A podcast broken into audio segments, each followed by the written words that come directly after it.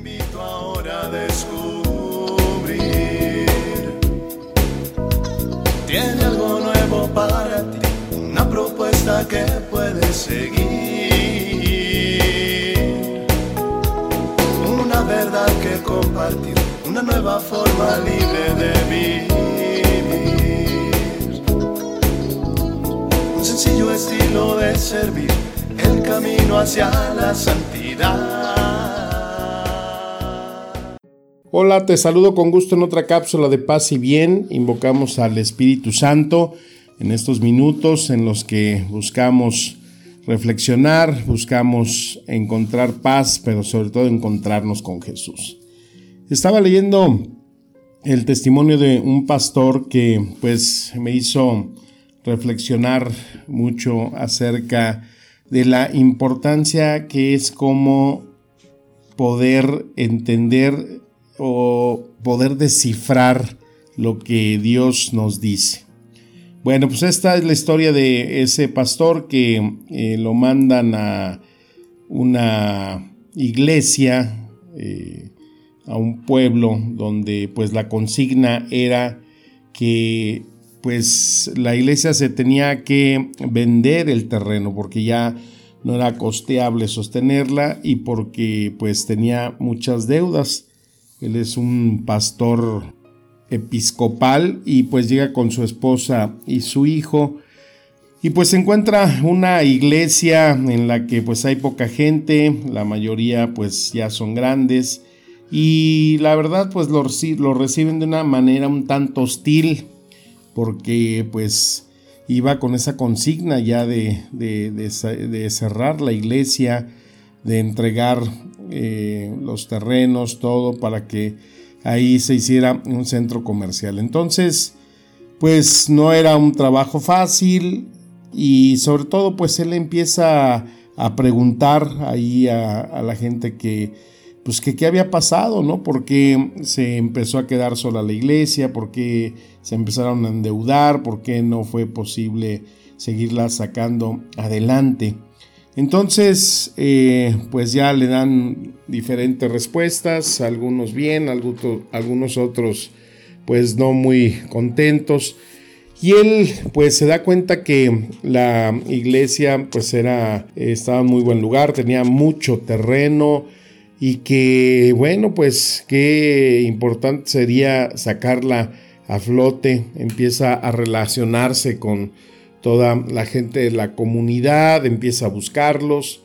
Y un día que él estaba eh, afuera ahí de la iglesia, pues le viene una idea de pues cómo poder aprovechar esos terrenos que tenía la iglesia. Y de repente eh, empieza a llover, no era temporada de lluvia, pero empieza a llover y él siente que ahí eh, Dios le hablaba, que Dios le estaba diciendo a través de esa lluvia que se podía hacer algo. Entonces, él empieza a motivar a la gente diciéndoles que pues se aprovecharan esos terrenos para sembrar, empieza a reunir eh, material para poder arar eh, esas grandes hectáreas que tenía la iglesia, empieza a, juntar personas y en esos recorridos de juntar personas se encuentra con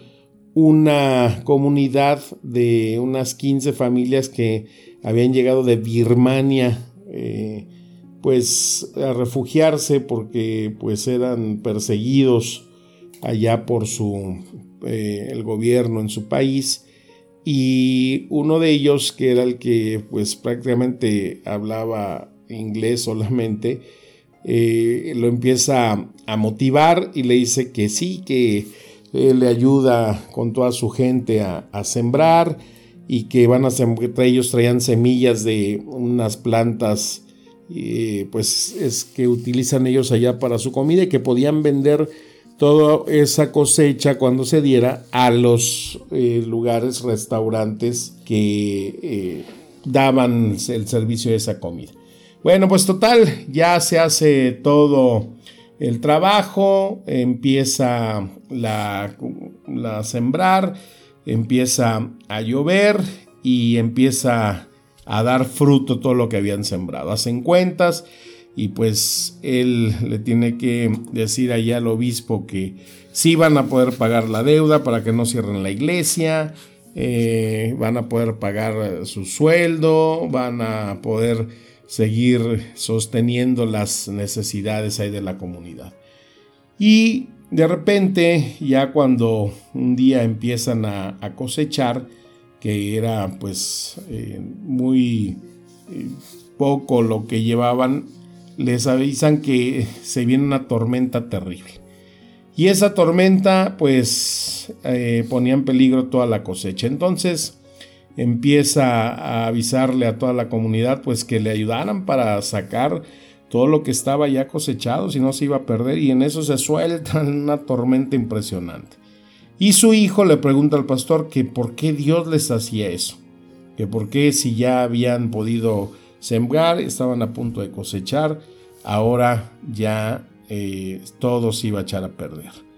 Entonces, eh, pues él reúne a toda la comunidad, llega a la comunidad, impresionante, todos en sus carros, él les dice que apunten la, luces de sus coches hacia los campos para empezar a recoger todo lo que se pueda, pero pues en realidad él se da cuenta que ya no se iba a poder eh, pues recuperar lo que se había sembrado. Y entonces eh, él en un momento de la desesperación se da cuenta cómo toda la gente estaba trabajando, cómo toda la gente se había unido.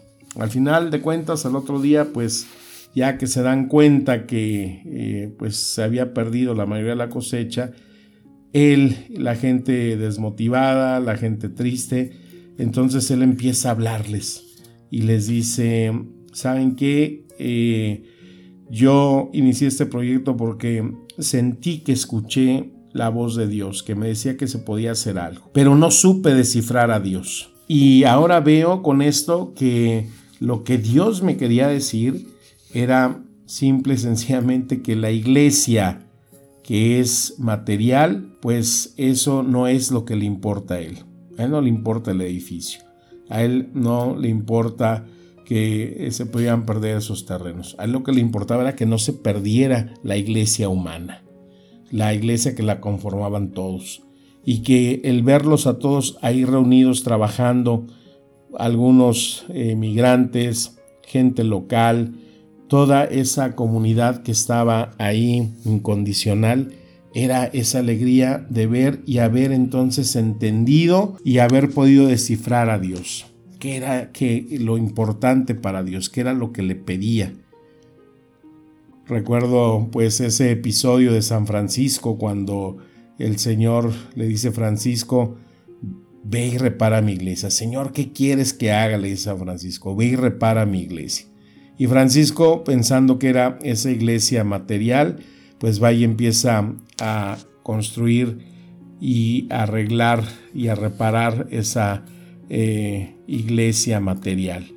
Pero es cuando se da cuenta y que el mismo Señor le dice, repara mi iglesia humana, repara la iglesia que está en crisis. Y así es como, pues con esta historia de este pastor, toda la comunidad se da cuenta, entiende el mensaje y entonces esa forma un lazo pues de esperanza, un lazo de hermandad, un lazo en el que seguramente pues Dios estaba muy complacido porque se había entendido lo que él quería, lo que él le pedía a su pastor para reunir a esa iglesia humana.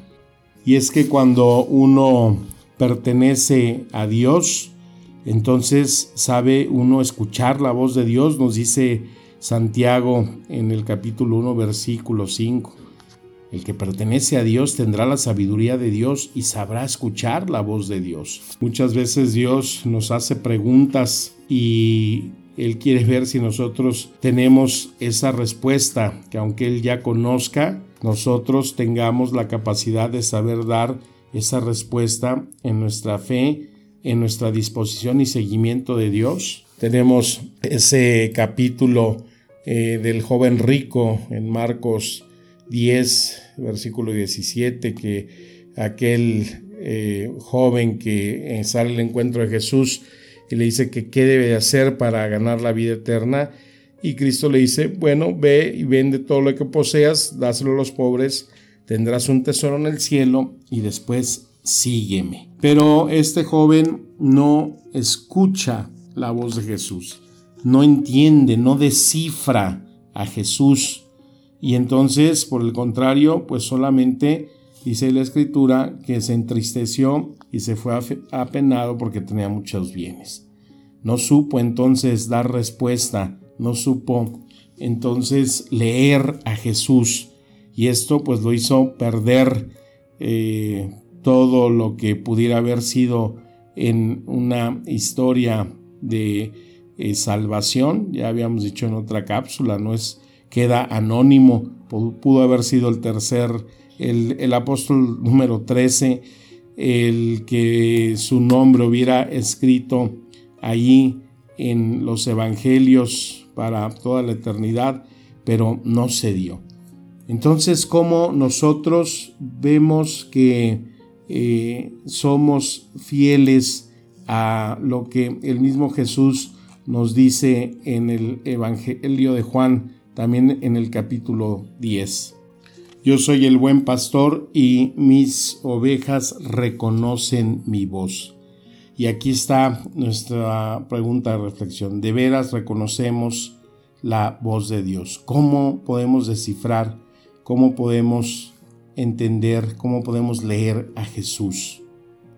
Una manera en la que pues siempre encontramos que nos habla el Señor pues es a través de su palabra.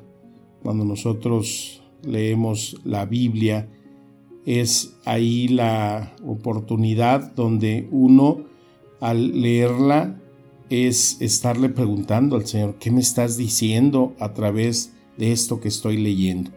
¿Qué me estás diciendo a través de esto que estoy escuchando?